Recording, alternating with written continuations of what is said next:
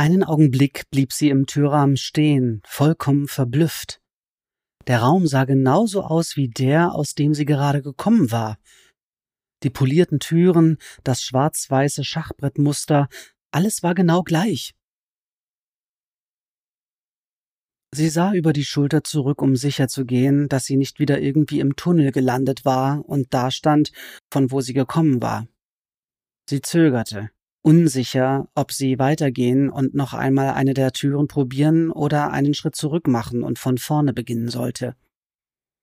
Bevor sie eine Entscheidung treffen konnte, erhielt sie einen Stoß direkt zwischen die Schulterblätter, wie von einer heftigen Windböe oder einer riesigen Hand. Sie stolperte durch die Tür und fiel der Länge nach hin. Alles in Ordnung, Miss? fragte jemand. Alice hob den Kopf und blinzelte. Sie war nicht mehr in dem runden Raum mit den vielen Türen. Die Sonne schien sehr hell vom Himmel, und jemand beugte sich über sie. Ein männlicher jemand, der sich vor dem blauen, blauen Himmel nur als dunkle Silhouette abzeichnete. Unter ihr war weiches grünes Gras und der Geruch von feuchter Erde.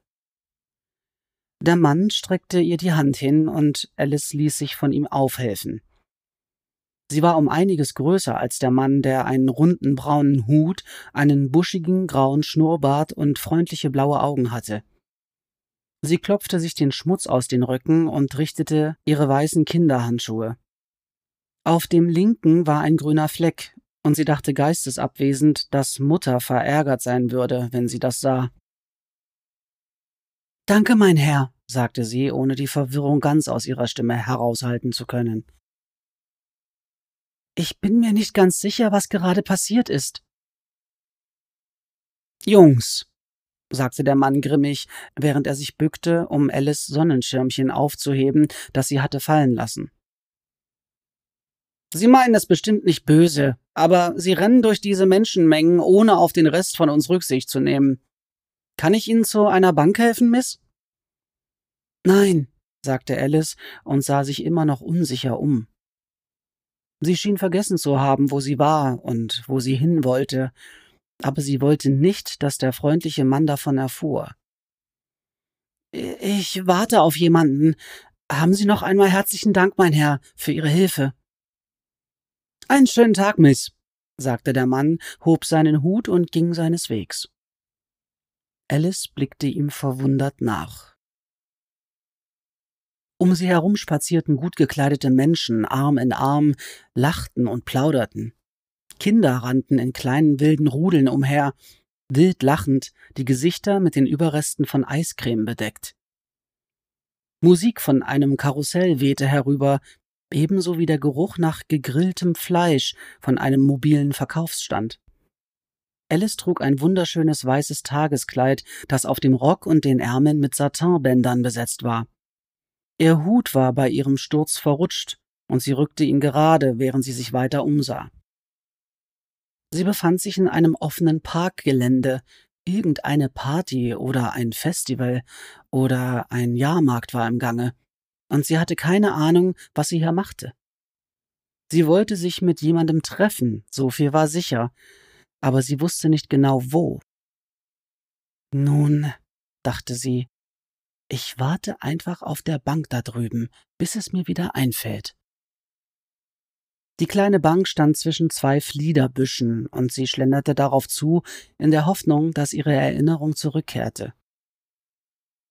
Alice. Alice. Als sie die vertraute Stimme ihren Namen rufen hörte, blieb sie stehen und drehte sich um.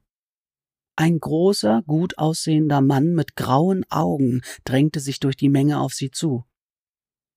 Nikolas! rief sie und eilte ihm entgegen. Sie wusste, dass es ziemlich gewagt war, sich ohne Chaperon hier zu treffen, aber Dor war mit ihrem eigenen Verehrer davongezogen und hatte Alice zum Abschied verschwörerisch zugezwinkert. Stimmt, dachte Alice, während sie sich bemühte, das Durcheinander in ihrem Kopf zu klären. Ihre Mutter hatte ihr erlaubt, mit Dor im Park spazieren zu gehen, ohne zu wissen, dass sich die Mädchen mit ihren jungen Verehrern treffen wollten. Nicht, dass Hatcher sonderlich jung wäre. dachte Alice, als ihr die grauen Flecken in seinem dunklen Haar auffielen. Plötzlich schien alles stockend zum Halten zu kommen. Hatcher? Wie komme ich darauf, von ihm als Hatcher zu denken? Alice? Alice, bist du da drin? Nikolas klopfte sanft mit den Knöcheln an ihrer Schläfe und grinste sie an. Sie schüttelte den seltsamen Gedanken ab und lächelte ihn an. Ein paar spielende Jungs haben mich aus Versehen umgerannt. Anscheinend ist mein Gehirn ein bisschen durcheinandergerüttelt worden. Bist du verletzt? fragte er. Seine Augen musterten sie gründlich, nur besorgt um ihr Wohlergehen, aber Alice errötete dennoch. Natürlich nicht, antwortete sie, lächelte und ließ ihren Arm in seine Armbeuge gleiten. Sie liebte es, ihm so nah zu sein, dass sie seine Rasierseife riechen konnte und die Wolle seines Mantels und die Zigarren, die er manchmal rauchte. Lass mich dir eine Limonade holen, sagte er. Es geht mir gut, protestierte Alice. Es besteht kein Grund, so viel Aufhebens darum zu machen. Nun, vielleicht möchte ich aber ein Glas Limonade. Hast du daran schon mal gedacht? fragte Nikolas. Alice lachte auf. Sie hatte Nikolas noch nie etwas Zahmeres als Wein am Tisch ihres Vaters trinken sehen. Seufzend legte sie den Kopf an seine Schulter und dachte, wie wunderbar es war, dass sie Nikolas auf dieser Gartenparty getroffen hatte. Sie hatten den ganzen Nachmittag gelacht und geredet und getanzt, während ihre Eltern sie mit einem wohlwollenden Lächeln beobachteten. Er hatte ihren Vater um Erlaubnis gebeten, ihr den Hof machen zu dürfen, und ihr Vater hatte zugestimmt. Denn Nikolas war gerade zum Juniorpartner in seinem Unternehmen berufen worden und seine Aussichten waren exzellent. Streng genommen hätten sie sich natürlich nicht allein treffen dürfen, selbst wenn er mit dem Segen ihrer Eltern um sie warb, aber Alice erwartete, dass Nikolas ihren Vater schon sehr bald um ihre Hand bitten würde. Also ist doch alles in bester Ordnung, dachte sie. Sie waren so gut wie verlobt, und in der Zwischenzeit war es angenehm aufregend, ein bisschen verwegen zu sein. Nikolas löste seinen Arm von ihrem, so dass er einen Becher Limonade von einem Karren kaufen konnte. Alice fächelte sich mit der Hand Luft zu. Die Sonne brannte plötzlich unerbittlich. Wie auf der verbrannten Ebene und ihr war mit einem Mal sehr heiß. Welche Ebene? dachte sie mit einem seltsamen Gefühl an den Fingerspitzen, als zöge sie ihre Hand durch Asche. Bitte sehr, Alice, sagte Nikolas und hielt ihr den Becher hin. Sie nahm ihn entgegen, doch als sie ihn an die Lippen hob, merkte sie, dass er nicht mit Limonade, sondern mit Blut gefüllt war. Der Becher entglitt ihren tauben Fingern, das Blut spritzte überall hin, auf das Gras und den Saum ihres Kleids, alles andere als harmlose Limonade. Oh, wie ungeschickt von mir, rief Alice. Er ist mir einfach aus der Hand gerutscht. Schon gut, sagte Nikolas, aber sein Blick passte nicht zum tröstlichen Ton seiner Stimme.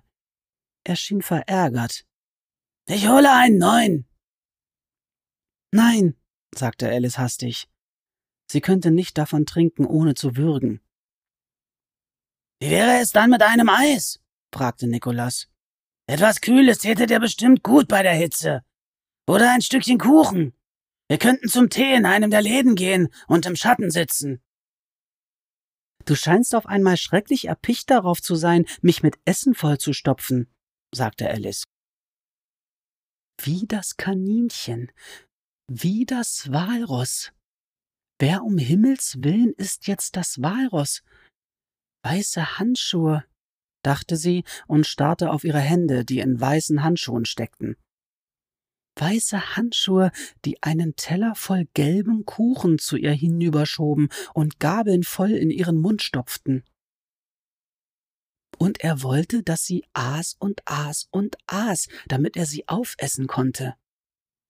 Alice? fragte Nikolas. Was ist denn los? Du bist ja weiß wie der Tod. Tod, dachte Alice. Ja, Tod. Das ist es, was du mir bringen wirst.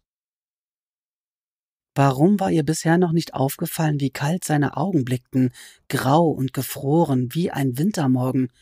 Und warum hatte sie nie bemerkt, wie hart seine Hände sie gepackt hielten, wie sie sie hin und her zerrten und ihr wehtaten? Aber Hedger würde mir nie wehtun, nicht mit Absicht. Wer ist Hedger? fragte Alice atemlos. Wo ist er? Ist er nicht du? Nikolas starrte sie an.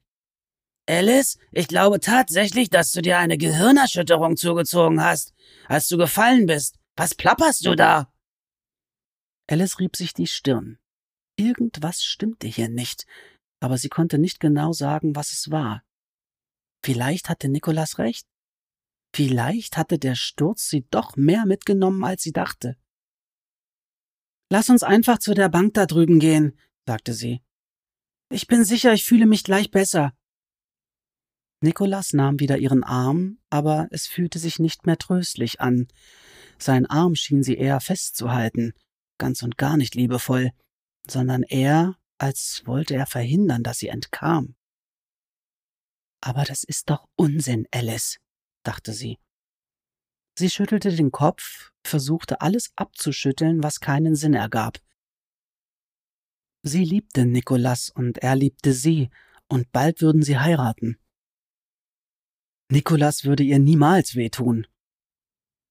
Aber der andere schon. Oh ja, das hatte er getan, und sie hatte ihm ein Messer in sein blaugrünes Auge gestoßen und ihn für immer gezeichnet. Aber er hatte sie auch gezeichnet, damit jeder, der sie sah, sagen würde, Du gehörst dem Kaninchen, also ab mit dir, zurück zu ihm, dem du gehörst. Alice betastete mit der Hand ihre Wange, fühlte nach der Narbe der verhärteten Wulst, die sich vom Ohr bis zum Mundwinkel zog. Die Haut dort war ebenmäßig glatt und unberührt, sogar durch den Handschuh eindeutig fühlbar. Ich gehöre niemanden außer mir selbst, flüsterte sie.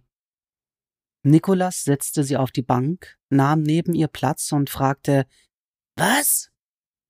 Nichts, antwortete Alice. Ich fühle mich heute nicht so gut irgendwie, als wäre ich nicht ganz ich selbst. Ich glaube ja immer noch, du solltest etwas Kühles trinken, sagte Nikolaus zweifelnd. Es ist ziemlich heiß heute. Alice warf ihm einen Blick zu, aber was auch immer sie in seinen Augen zu sehen geglaubt hatte, war nicht mehr da. Natürlich nicht. Du bildest dir etwas ein. Die Sonne ist zu heiß. Das ist Nikolas, und er liebt dich. Äh, ich muss mich einfach nur mal etwas ausruhen, wiederholte Alice und schloss kurz die Augen. Der warme Wind wehte ihr ins Gesicht, und die Gerüche der Bäume und des Grases und des Rauchs und von Nikolas füllten ihre Nase. In der Nähe lachte ein Mann schallend auf, gefolgt vom höflichen Gezwitscher einer Frau mit einer irritierend hohen Stimme. Eine Frau, Mutter, Gouvernante, schimpfte einen heulenden kleinen Jungen aus, der seine Schwester gehauen hatte, die ebenfalls heulte. Die beiden schienen darum zu wetteifern, wer den durchdringendsten Lärm machen konnte. Unter diesem Geräuschteppich befand sich noch etwas anderes. Etwas, das nicht dazu passte. Alice legte den Kopf schief und versuchte es auszumachen. Es klang beinahe wie ein Ticken. Eine Uhr? Doch Nikolas trug keine Taschenuhr. Sie lauschte angestrengt. Da war es wieder. Nein, es war kein Ticken, es war ein Tropf, Tropf, Tropf, wie kleine Wassertröpfchen, die in ein einsames Wasserbecken fielen. In einer Höhle, dachte sie und schlug die Augen auf, und die Farbe rutschte an ihrem Platz zurück, und alle um sie herum erlebten wieder einen wunderschönen Sommertag.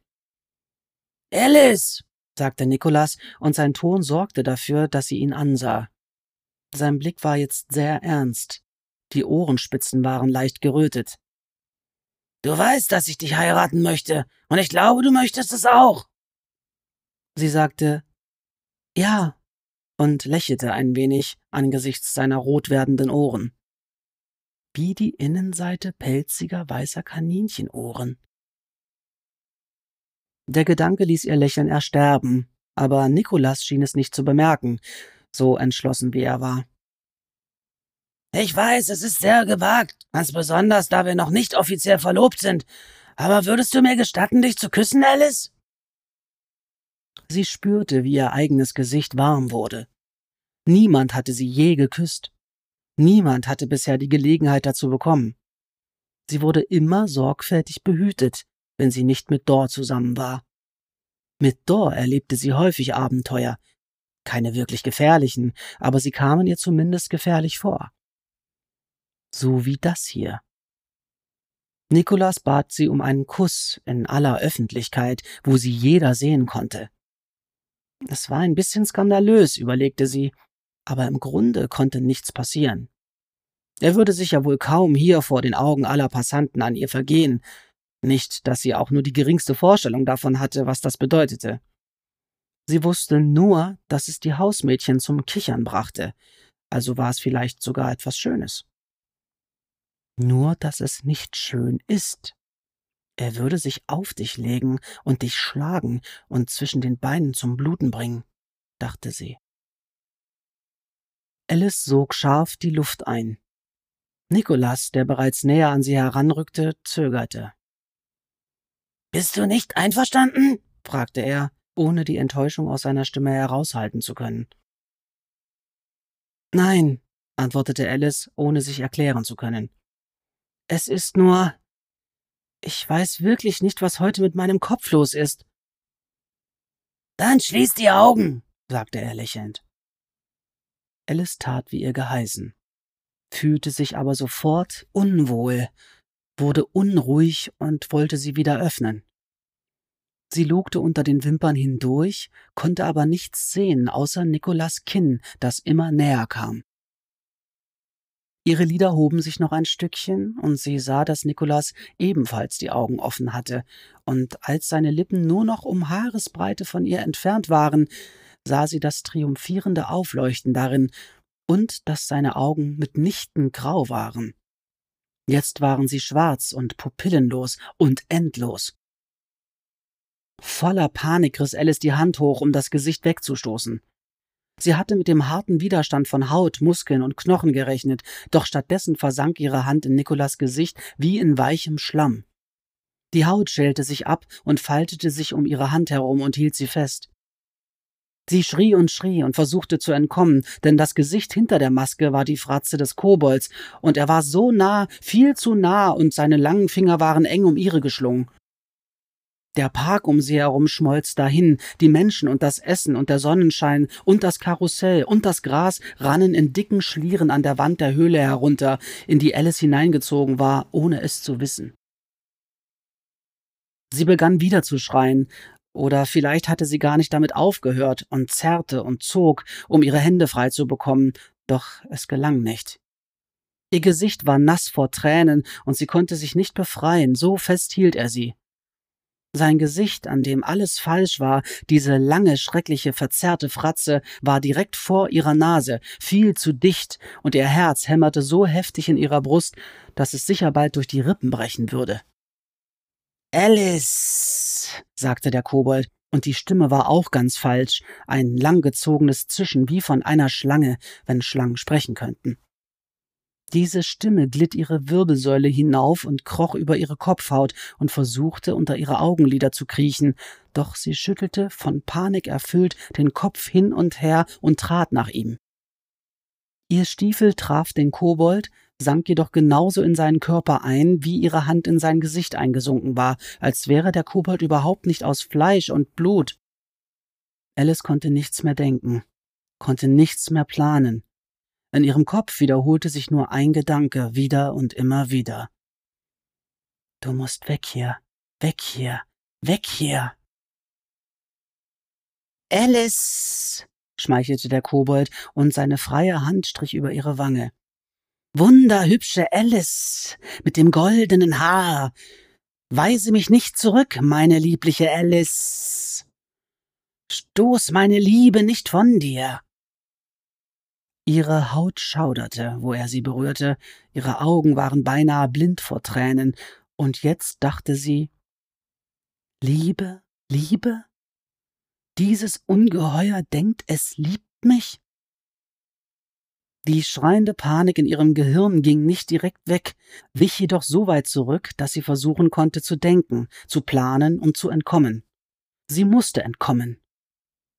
Der Kobold hatte sie hereingelegt, wieder, versucht, sie mit Hilfe einer Illusion dazu zu bringen, ihm zu Willen zu sein, genau wie er es in dem Häuschen im Wald versucht hatte.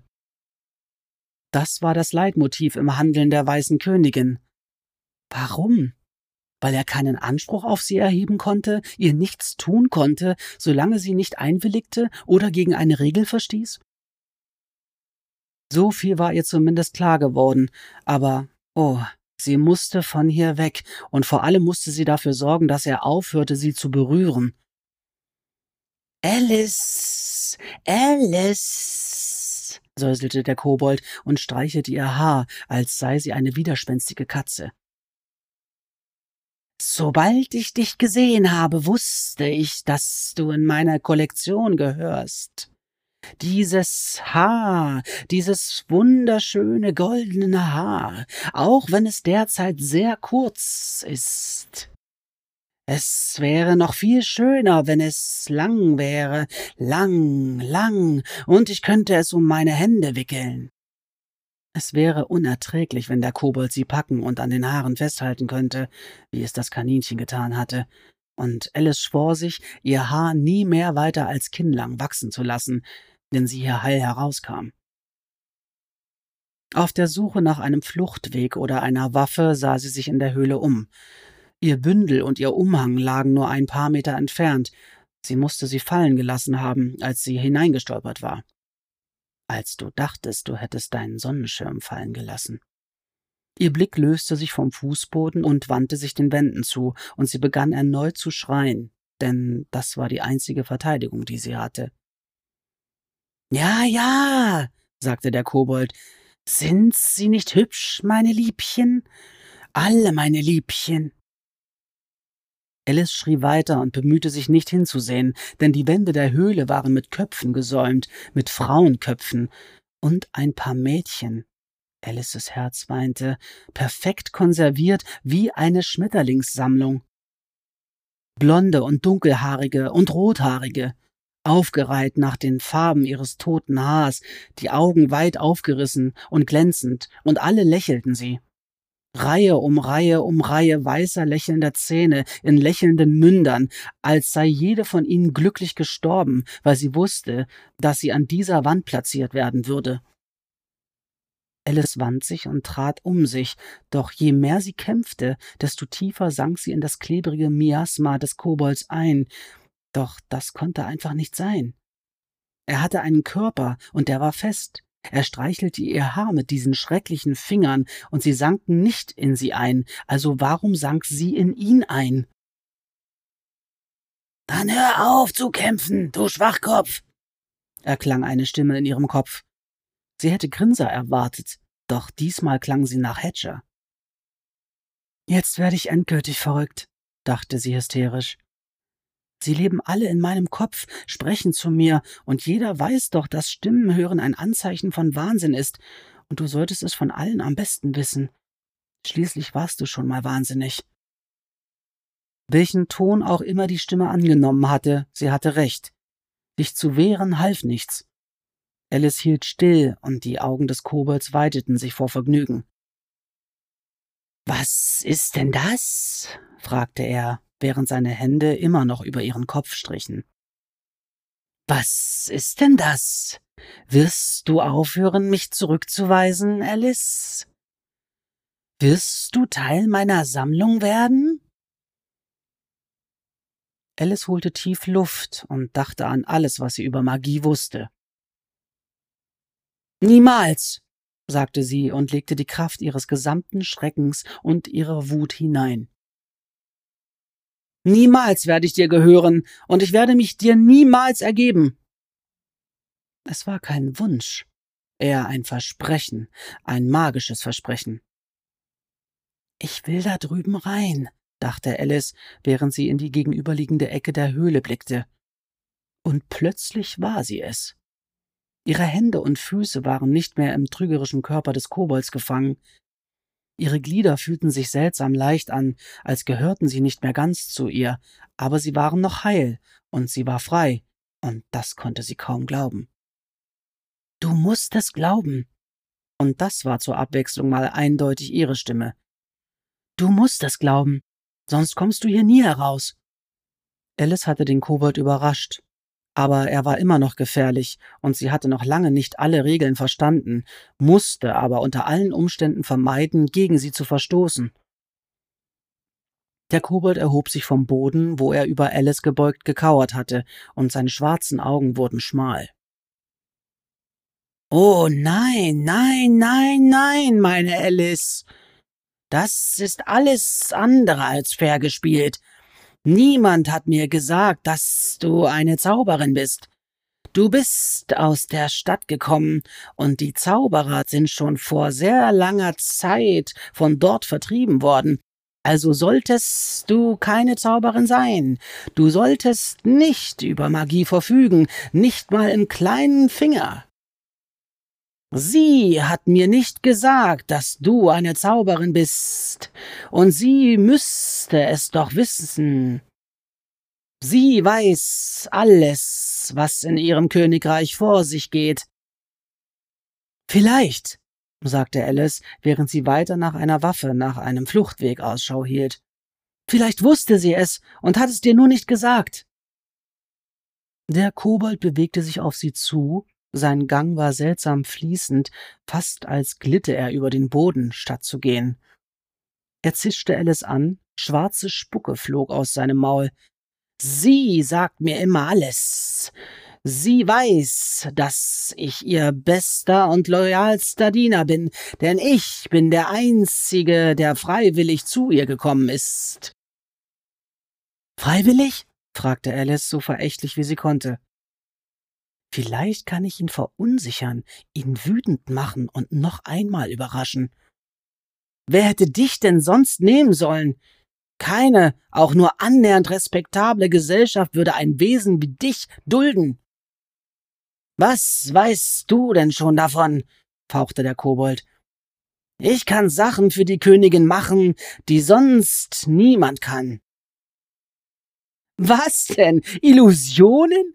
lachte Alice. Ich habe noch keinen Zauberer getroffen, der nicht wenigstens Illusionen machen konnte. Außer dir selbst, aber das tut jetzt nichts zur Sache. Du kannst keinen anderen Zauberer getroffen haben, beharrte der Kobold. Du kommst aus der Stadt und da sind keine mehr. Hat dir das deine Königin erzählt? fragte Alice.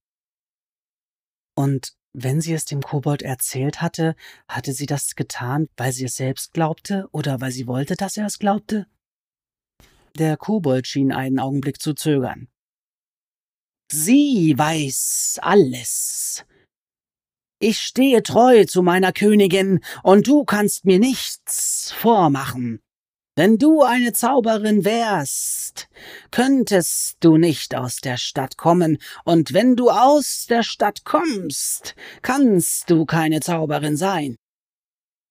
Es sei denn, deine Königin hätte dich angelogen, gab Alice zurück. Sie lügt mich nicht an, beharrte der Kobold. Das tut sie nicht, das würde sie nicht, das wird sie nicht.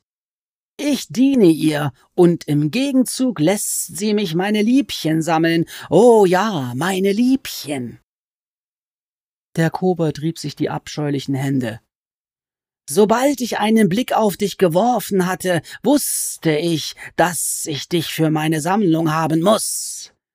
Sie wollte diesen Mann für ihre eigene, und so hatten wir jeder einen, du für mich und er für sie.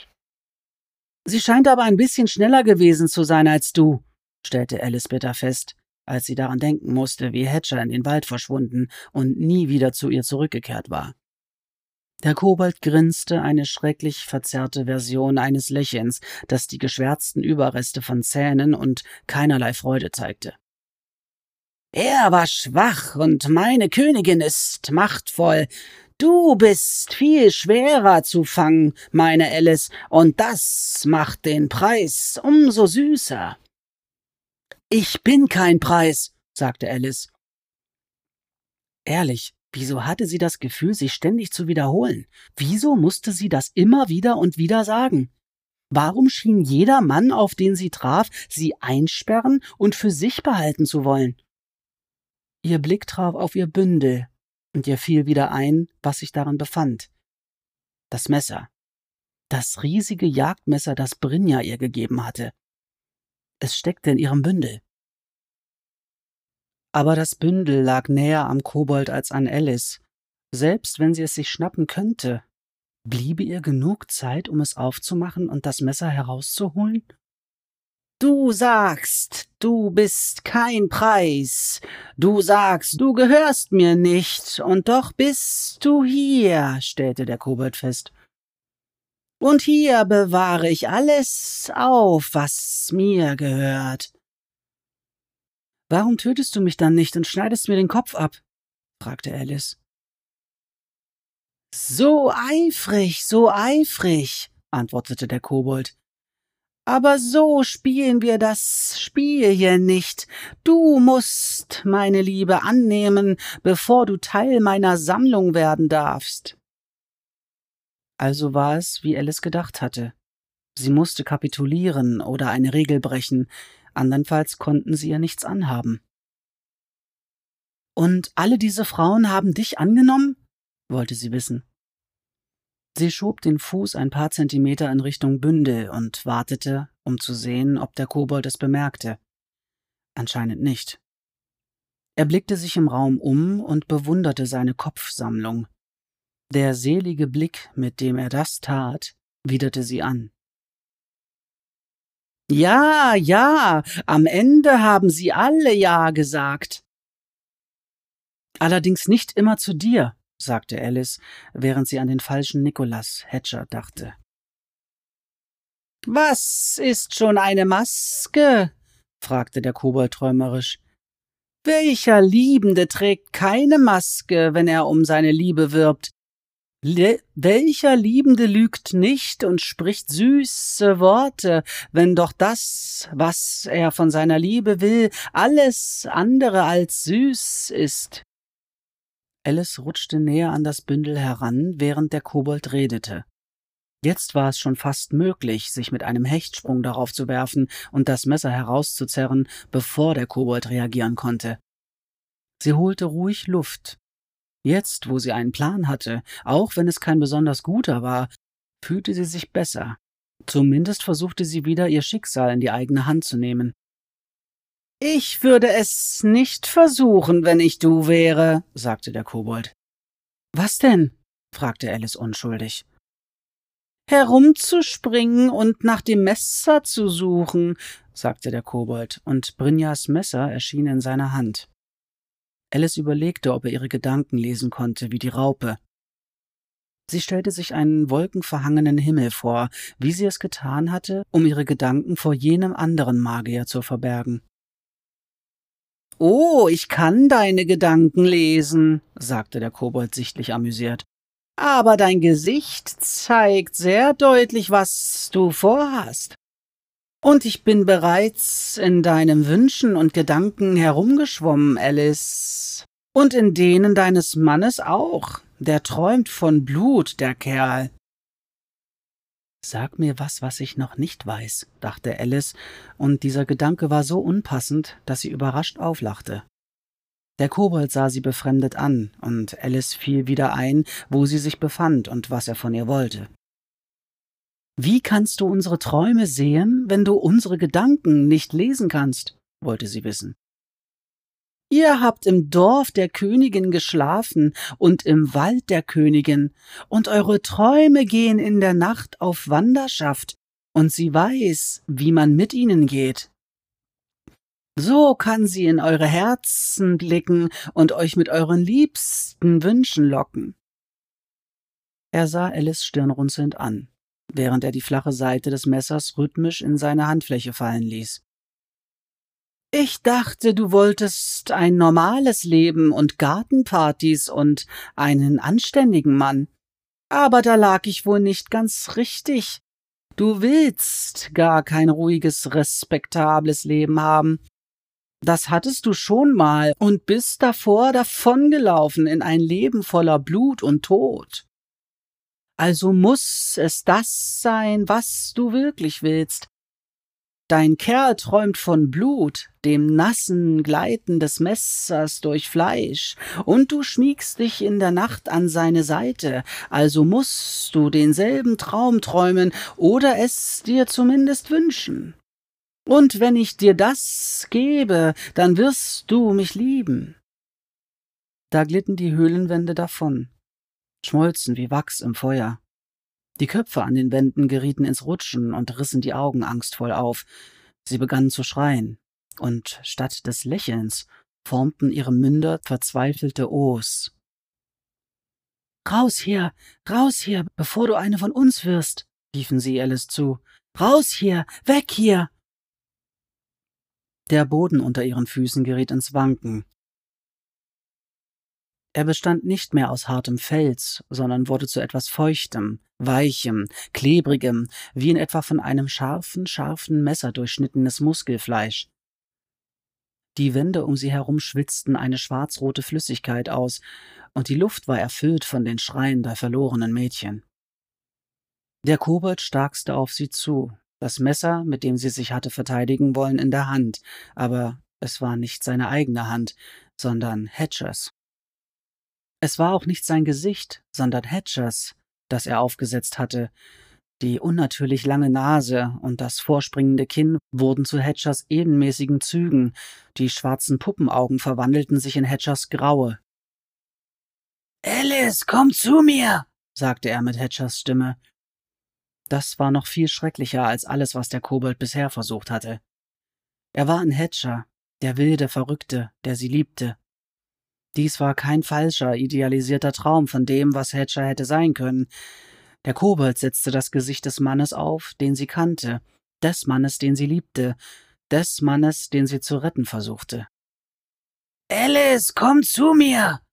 Lass mich dich küssen und lieben und dich in Stücke reißen, sagte er mit Hatchers Stimme aus Hatchers Mund, während Hatchers Hände dieses lange, bösartige Messer hielten. Sie könnte fliehen, ja, sie könnte weglaufen, und der Kobold würde wahrscheinlich seine Freude daran haben, sie zu verfolgen.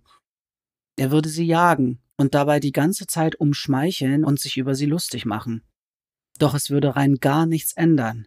Solange Alice keinen Ausweg fand und die Illusionen des Kobolds nicht durchbrechen konnte, war sie hier in der Höhle gefangen. Der Kobold mit Hatchers Gesicht hielt ihr Messer in der Hand. Aber was, wenn er es nicht hätte? Was, wenn ich einfach wünschen würde. Es könnte funktionieren. Sie müsste sehr vorsichtig sein und sehr geduldig, um ihn zu überraschen, genauso wie sie es mit dem Jabberwock getan hatte. Alice stand regungslos da und versuchte verängstigt zu gucken. Es fiel ihr nicht schwer. Sie hatte Angst. Die Angst, hier nie wieder herauszukommen, saß ihr tief in den Knochen. Sicher, sie hatte schon Schlimmeres erlebt, aber dies hier war eine andere Art Gefängnis. Im Bau des Kaninchens hatte es keine Illusionen gegeben, nur ihren Willen, frei zu leben, gegen den Willen des Kaninchens, sie für sich zu behalten.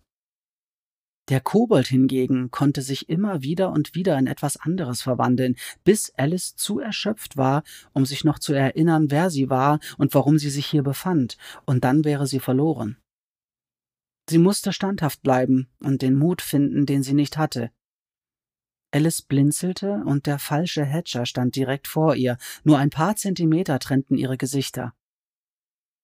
Alice, säuselte er, lass mich dich lieben, lass mich dich aufreißen. Er hielt das Messer an ihr Gesicht, an die unversehrte Wange. Sie beobachtete, wie sich die Klinge langsam auf sie zubewegte, bis sie nichts mehr als ein silbernes Aufblitzen am Rande ihres Gesichtsfeldes war. Dann dachte sie Sehr gut, ich nehme mir das. Das Unglaubliche an der Magie war die Leichtigkeit, mit der man sie ausüben konnte. Sobald man mehr oder weniger wusste, was man tat, überlegte Alice. Der Griff lag in ihrer Hand, und im selben Augenblick fuhr sie mit dem Messer über die Kehle des falschen Hedgers mit aller Kraft, die sie aufbringen konnte, und aller Wut und Angst in ihrem Herzen. Die Kehle klaffte zu einem monströsen Lächeln auf, und die Hedger-Maske zerfiel. Die blutüberströmten Wände erzitterten, der Kobold riss die Hände hoch, seine grotesk langen Hände, und umklammerte seine Kehle damit, doch der Strom der schwarzen Flüssigkeit, die daraus hervorquoll, war nicht aufzuhalten. Dunkle Flecken spritzten aus Maul und Nase, es tropfte aus seinen Augen, und die Mädchenköpfe um sie herum gaben Laute von sich, die wie seltsam fröhliches Singen klangen. Der Kobold gurgelte, sein Maul arbeitete, als versuchte er etwas zu sagen oder um Hilfe zu rufen. Seine Königin zu rufen, dachte Alice, aber ich glaube nicht, dass sie sich die Mühe machen wird. Sie scheint mir nicht der Typ zu sein, der sich lange mit einem verlorenen Soldaten aufhält, selbst wenn er so loyal ist wie dieser hier. Inzwischen starrten seine Augen Alice ängstlich an, und in diese Furcht war so offenkundig Ungläubigkeit gemischt, dass es für Alice ganz leicht zu deuten war. Wie konnte dieses Mädchen, dieses Nichts, dieses Liebchen für meine Wand, mich schlagen? Und warum ist meine Königin nicht hier, um sie dafür zu bestrafen? Und warum hat sie mir nichts davon gesagt, dass diese hier eine Zauberin ist? Der Kobold stolperte rückwärts und Alice erinnerte sich daran, was Hatcher ihr darüber gesagt hatte dass man seine Gegner töten müsse, um sicherzugehen, dass man später nicht noch einmal mit ihnen zu tun bekam. Sie ekelte sich davor, den Kobold noch einmal zu berühren, wollte das Messer nicht benutzen, das so leicht durch Fleisch schnitt. Sie hatte Angst davor, durch das ganze Blut, das an ihren Händen klebte, selbst zu einem Monster zu werden, aber sie musste es tun. Tu einfach, als wärst du Hatcher, dachte sie, und seltsamerweise schien das die Sache leichter zu machen, denn Hatcher war ein Virtuose mit der Klinge, wie ein Musiker mit seinem Instrument. Wenn er sich bewegte, um zu töten, dann bewegte und drehte sich sein Körper wie in einem Tanz, und er wusste immer ganz genau, was passieren würde. Alice trat dicht an den Kobold heran, fast in seine Arme und stieß das Messer dort hinein, wo sie das Herz des Ungeheuers vermutete. Er schrie auf, und alle Köpfe an den Wänden fielen in den Schrei ein, ein hohes, durchdringendes Kreischen, vor dem Alice sich die Ohren zuhielt.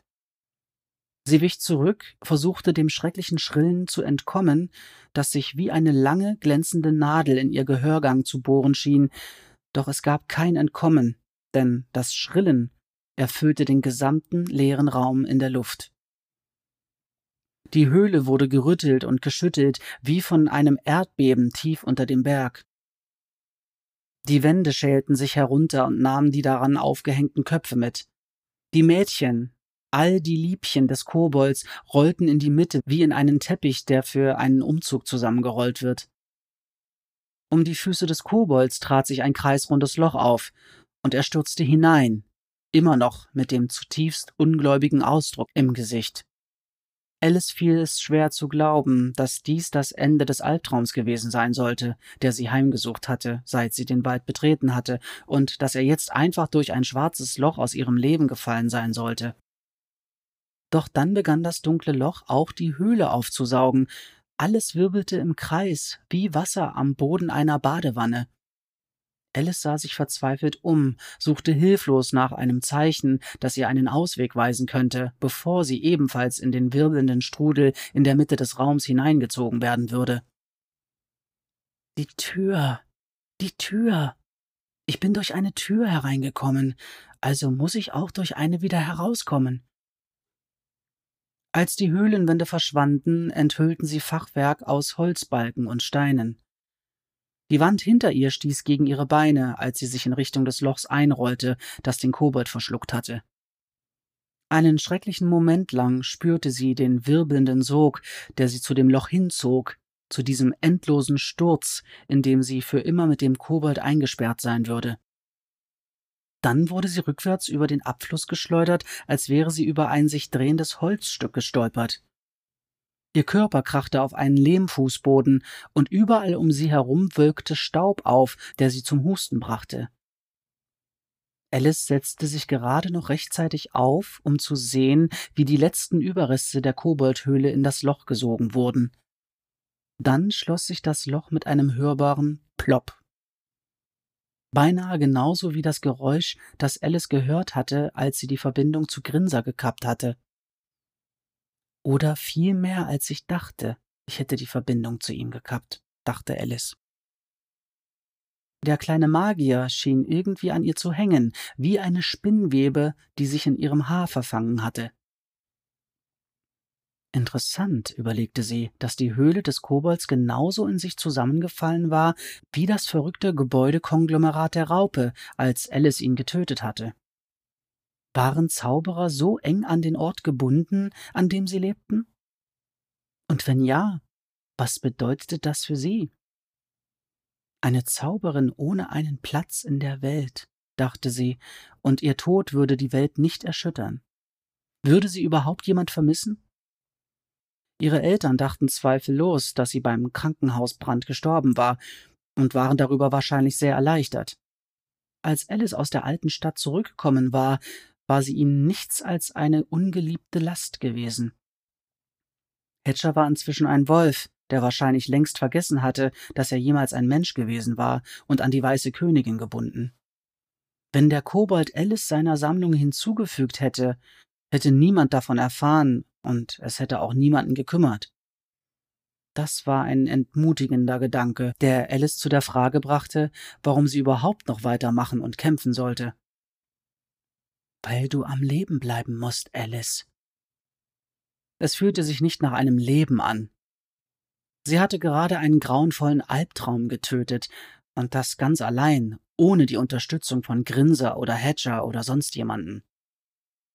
Ich habe gewonnen, sagte Alice zu dem leeren Raum. Es fühlte sich auch nicht wie ein Sieg an, es fühlte sich nach Überleben an. Alice war es leid, immer nur zu überleben, war die Magie leid und die Suche und das Blut.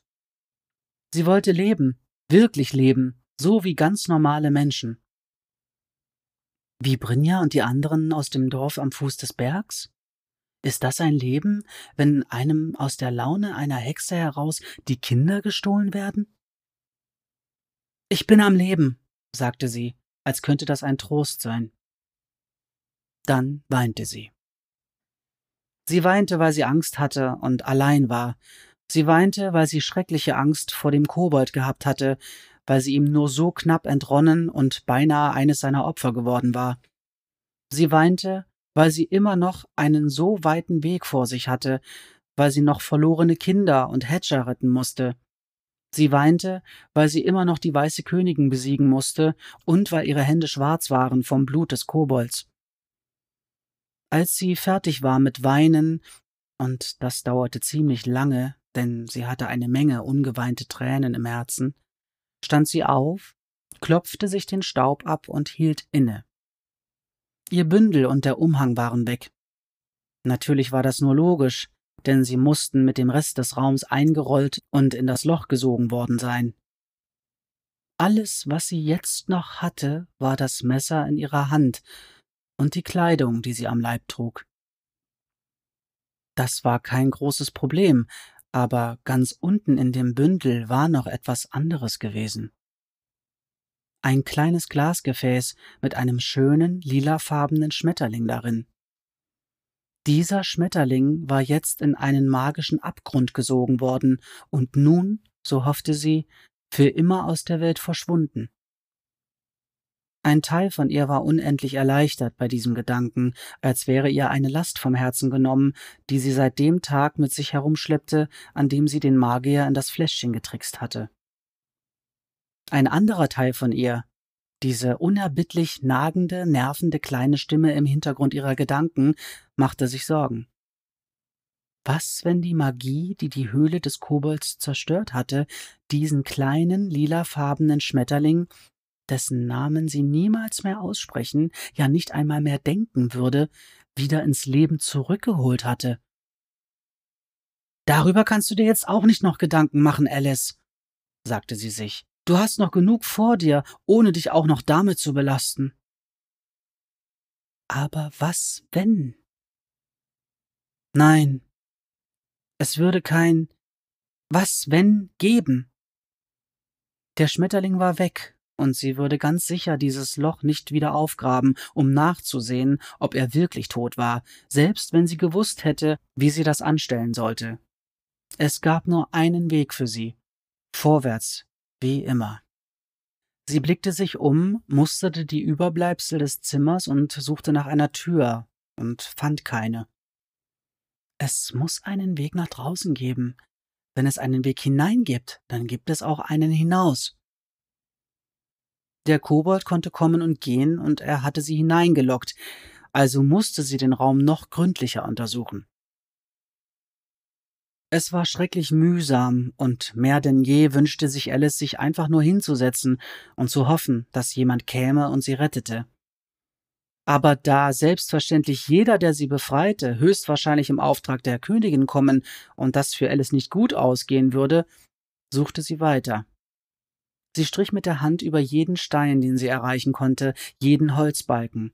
Sie suchte in jeder verstaubten Ecke und störte dabei mehr als nur eine Spinne auf, von denen einige so groß waren, dass sie ihr wütende Blicke zuwerfen konnten, bevor sie davonhuschten. Endlich, als sie schon beinahe mit ihrer Geduld am Ende und kurz vorm Aufgeben war, fand sie es. Eine sehr schmale Linie in der Steinmauer, perfekt getarnt und rechteckig wie eine Tür. Sie drückte dagegen, und auch wenn sie keine Angeln hatte, schwang sie langsam auf. Während sie wartete, dass sich der Durchgang öffnete, dachte Alice, wenn das jetzt wieder einer von diesen Räumen mit vielen Türen ist, werde ich echt sauer. Ich mache keinen weiteren Versuch mit irgendeiner Tür, nach allem, was beim letzten Mal passiert ist. Wenn es so kommt, dann setze ich mich in die Mitte und warte, bis die Soldaten der Königin mich holen kommen. Sie wusste nicht, wie sie auf die Idee kam, dass die Königin Soldaten hatte. Abgesehen davon, dass Königinnen immer Soldaten hatten oder zumindest haben sollten.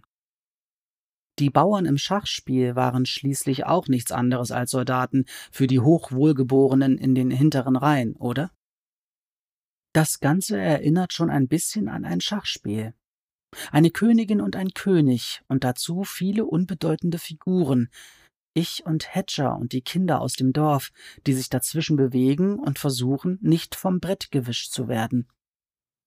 Aber die Tür im Stein enthüllte nur einen weiteren Tunnel, dieses Mal aus Eis. Das musste bedeuten, dass sie ihrem Ziel näher kam, dass am Ende dieses Tunnels die weiße Königin sie erwarten würde. Sie trat in den Durchgang und schauderte sofort, trotz des dicken Strickpullovers, den sie trug.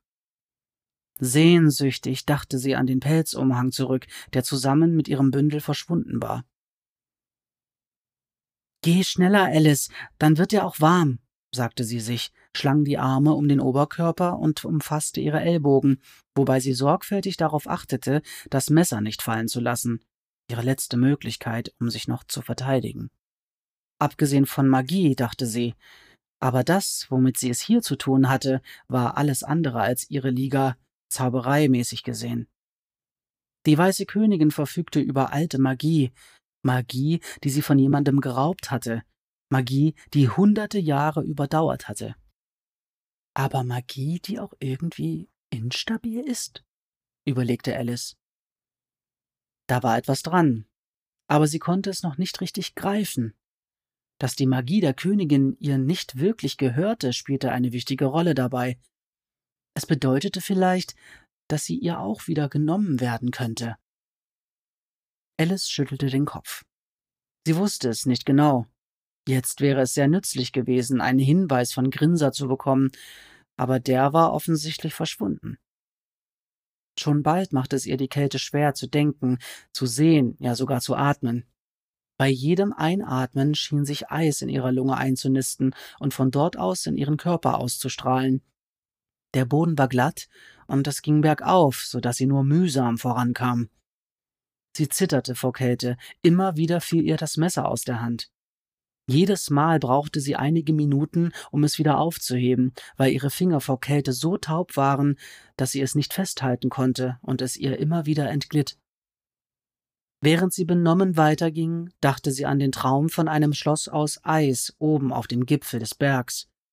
Und sie fragte sich auch, was sie wohl erwarten würde, wenn sie dort ankam. In ihrem Traum hatten die Kinder geschrien, den ganzen Tag und immerzu geschrien, und ihr war, als könnte sie ein leises Echo dieser Schreie hören, als wären sie in das Eis eingesickert und würden von dem kalten Dampf, der aufstieg, wenn Alice vorbeiging, wieder erweckt.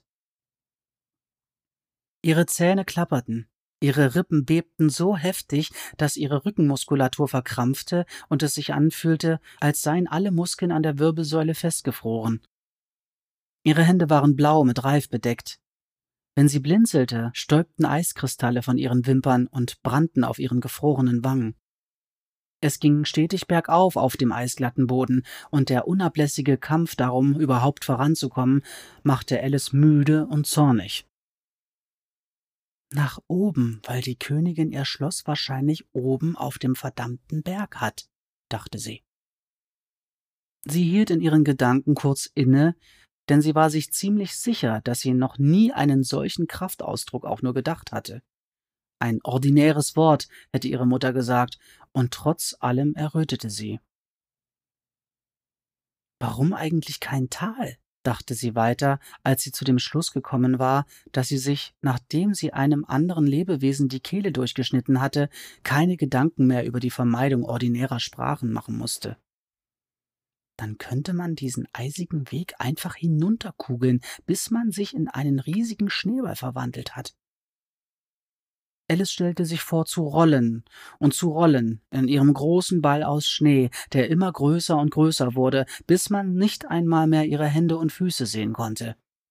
Der Ball rollte und rollte immer schneller und schneller, so schnell, dass ihr schlecht davon wurde und zugleich schwindelig vor Freude, wie auf einem Karussell, oder auf einem zu schnell galoppierenden Pferd. Der riesige Schneeball würde durch die Tore des Königspalasts krachen und zerbrechen und Alice in seinem Inneren freisetzen, wie eine Pastete mit einer Überraschung darin.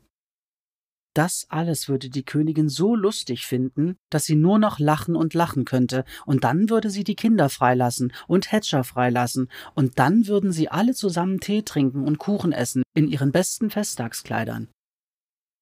Alice merkte, dass ihre Gedanken allmählich wirklich eine alberne Richtung einschlugen. Die Kälte war schuld daran, die Kälte, vor der sie am liebsten die Augen verschließen würde. Ihre Gedanken verhedderten sich, wanderten hierhin und dorthin, und sie hatte das Gefühl, als würde ihr nie wieder im Leben warm werden. Nie wieder. Wenn mich jetzt jemand berührt, zerspringe ich in eine Million Teilchen. Eine Million Millionen Eissplitter würden Alice sein. Kleine Alice in Splitterchen, überall auf dem Boden verteilt, und niemand kriegt sie wieder zusammengefegt. Und dann, wie schon so häufig in ihrem Leben, seit sie das Krankenhaus verlassen hatte, endete der Tunnel, und sie stand vor einer Tür.